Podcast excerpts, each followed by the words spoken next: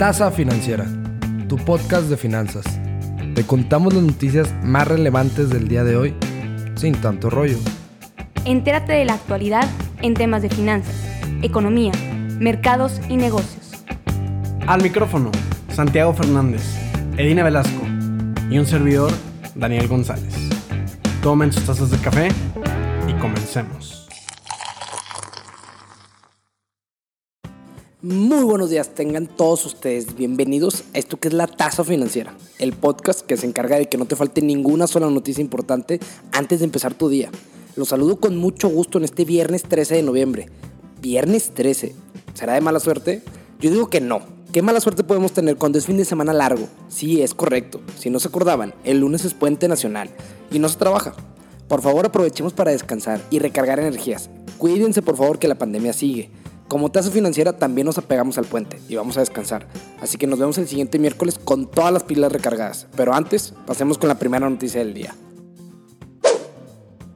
El 11 del 11. Miren todos esos unos. ¿A qué me refiero con esto? El día miércoles 11 de noviembre se celebró el Día del Soltero. Y para los que se quieran rifar con cualquiera de los miembros de la taza, ya saben que ahí nos pueden mandar un DM. qué triste, qué bárbaro. En fin, ese día fue el Singles Day de Alibaba que comenzó siendo una especie de día de anti-San Valentín para celebrar a los solteros y hoy en día es el festival de compras en línea más grande del mundo. Así es, incluso más que el tan esperado Prime Day por parte de Amazon. Este año quizás Alibaba hizo un poco de trampa, pues sus ventas comenzaron del 1 al 3 de noviembre y luego le siguieron el 11. Los resultados, 75.1 mil millones de dólares en ventas, rompiendo el récord del año pasado por mucho. También fue mucho mayor al Black Friday del año pasado, fecha que antes se tenía como la coronada de ser el día indicado para gastarse el dinero. Las ventas globales del Black Friday alcanzaron los 20 mil millones de dólares. Vamos incluso a comparar las ventas del Buen Fin mexicano en 2019, el año pasado. Ya que estamos en esto, se asegura que se gastaron 120 mil millones de pesos mexicanos algo así como 5.8 mil millones de dólares. En conclusión, Alibaba es un tremendo monstruo y rompe récord de ventas superando por mucho el Prime Day, al Black Friday y ni se llega del buen fin. Es más, júntalos todos y aún así, Alibaba sale ganón. Ahora pasemos a una noticia bastante interesante, ya que el director ejecutivo de Pfizer, Albert Burla, vendió el 62% de sus acciones. Recordemos que este lunes la farmacéutica dio a conocer los resultados preliminares positivos de su vacuna anti-COVID-19 y esto enloqueció a la bolsa completa. El anuncio de éxito de la vacuna hizo que las acciones de Pfizer se dispararan casi 15% durante el día 9 de noviembre. Burla vendió 132.508 acciones de su compañía a un precio promedio de 41.94 dólares por acción, lo que equivale a una operación de 5.6 millones de dólares. Sin tanto rollo, esto significa que el CEO vendió sus acciones básicamente a su valor más alto en las últimas 52 semanas. Yo sé que probablemente se están preguntando si esto se puede hacer, lo cual es correcto, sí, sí se puede hacer. Los ejecutivos de firmas tan grandes suelen vender acciones por determinados periodos de tiempo a través de planes de gestión de capital. Claro, todo amparado por la ley. Por otro lado, la vicepresidenta ejecutiva de Pfizer, Sally Sussman, también llevó a cabo una venta de acciones como parte del mismo plan predeterminado. Su operación fue de 1.8 millones de dólares. Sin embargo, creo que la pregunta aquí es, ¿valió realmente la pena haber vendido las acciones ahorita o más adelante se disparará el precio? América Móvil firma un contrato con Nokia por tres años para poder llegar juntos a Austria y traer las redes 5G y LTE. Ya han trabajado juntos en el pasado y les ha ido muy bien. Es buena opción para abarcar un poco más de mercado en este rubro y poder llegar a Austria y después a otros países europeos. La verdad yo creo que sí les ver bien.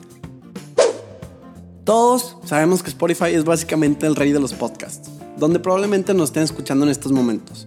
Bueno, la mayoría. Y vaya que le están metiendo inversión para que esto continúe de la misma manera. Ahora Spotify decidió adquirir una plataforma de streaming de música llamada Megaphone, que se especializa en tecnología publicitaria para podcasting por un valor de tan solo 235 millones de dólares. Spotify, como les decía, le ha invertido fuertemente a los podcasts estos últimos años. Sus inversiones llegan hasta los 400 millones de dólares, comprando compañías como Gimlet, Media, The Ringer, Parcast y Anchor, donde nosotros subimos los podcasts para que así se distribuya a todas las plataformas. A ver si llega el día en que nos patrocine.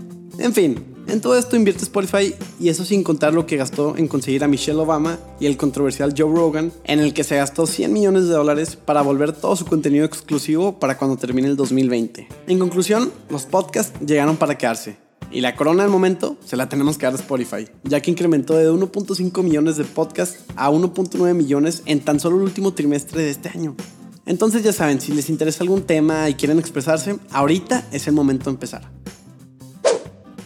Apple sostuvo su tercer evento del año con una noticia más que estelar. Nuevos chips diseñados y producidos por la compañía. En el evento, la compañía favorita de muchos anunció varios productos, entre ellos su primer chip Mac, llamado M1. En otras palabras, significa que Intel se va y se despide de los productos de Apple para siempre. Como contexto, Intel fabricó procesadores para laptops y computadoras de Apple por más de 15 años, pero ahora la creadora de la Mac ha decidido que usará chips con tecnología ARM en lugar de las x86 de los chips Intel, siendo así más eficientes y proporcionando más horas de batería, así como más beneficios. Este cambio también demuestra una característica muy distintiva de Apple, que es ser dueño de la tecnología de los productos que produce. Pasemos a los mercados y estos datos, como ya saben, son el cierre del día de ayer, jueves 12 de noviembre empezando con el decremento diario del 1% que tuvo el SP500, seguido del decremento del Dow Jones por 1.08% y finalizando con el Nasdaq teniendo una caída nota pronunciada del 0.55%. En divisas tenemos al dólar en 20.68 pesos mexicanos, nada mal, y al euro en 24.41 pesos. Entonces, pues vamos a hablar un poco de lo que ha sido el negocio tan millonario del streaming. Disney hace un año hizo la apuesta de que con su Disney Plus mejoraría los ingresos de su empresa. Nadie le dijo que hoy en día serían casi la totalidad de sus ingresos, ya que el cine y todas las películas que se iban a estrenar paradas y los parques, bueno, a su 10, 5% literal. Pues Disney Plus planeaba tener 60 millones de suscriptores para 2024. Pues a un año de su lanzamiento ya llegó a los 60 millones, súper impresionante. Hasta el CEO de Netflix dijo que estaba impresionado con lo que había hecho Disney Plus. Pero pues no se comparan con los 167 millones que tiene Netflix. Veremos quién termina ganando la pelea. Pasemos al otro lado del charco y hablemos de las acciones tecnológicas de China. Estas repuntaron ligeramente después de la venta del miércoles, que había sido impulsada por las nuevas reglas antimonopolio propuestas por los reguladores chinos. Esto importa por el hecho de que estas regulaciones podrían limitar el poder de las empresas tecnológicas más grandes de China, la cosa es que no es la primera vez que han regulado a las empresas más grandes de China. Esto ya se ha hecho antes, entonces no se espera tanto cambio, pero pues como decía, todo esto se hace con la intención de que la competencia se ajuste en China. El Hang Seng Tech Index, compuesto por las 30 principales empresas tecnológicas que cotizan en Hong Kong, subió 3.2%, después de caer más del doble el miércoles.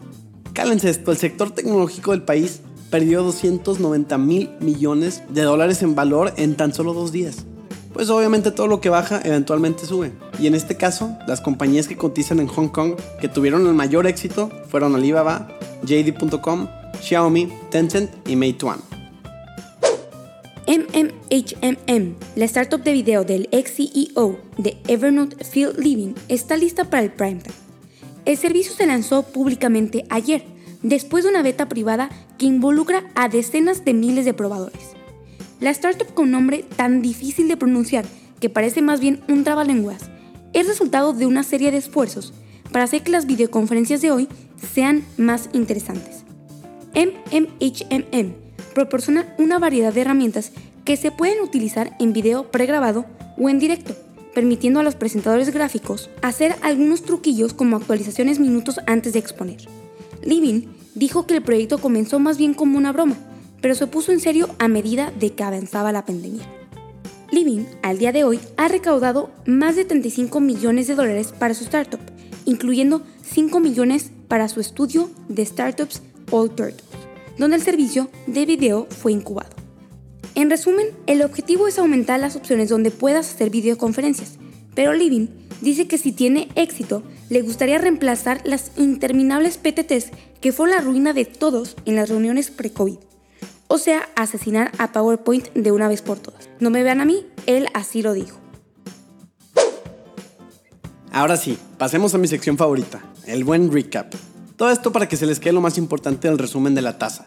Empezando con la primera. América Móvil firma con Nokia para llevar el 5G a Austria y a parte de Europa. Y luego tenemos que el director ejecutivo de Pfizer, Albert Bourla, vendió 62% de sus acciones el día que se dio a conocer que la vacuna fue 90% efectiva en general. Algo sospechoso. Alibaba presume tener unas ventas extraordinarias, superando al Prime Day, Black Friday y al Buen Fin. Disney cumple un año desde que lanzó Disney Plus y sus resultados son impresionantes. Acciones tecnológicas repuntaron en China por regulaciones antimonopólicas. Apple lanza un nuevo chip que hará más baratas sus computadoras. Spotify compra Megaphone para aumentar su creciente mercado en podcasts. Y ahora sí, espero que esta fuera la información necesaria para que lo hablen este fin de semana con sus amigos, familias, etc. Y ahora más que puente.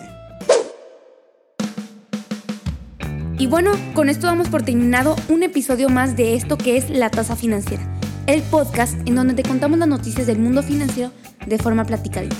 Esperamos que lo hayan disfrutado tanto como nosotros y desde así no olviden compartirnos en redes sociales con familiares y amigos que quieran mantener informados.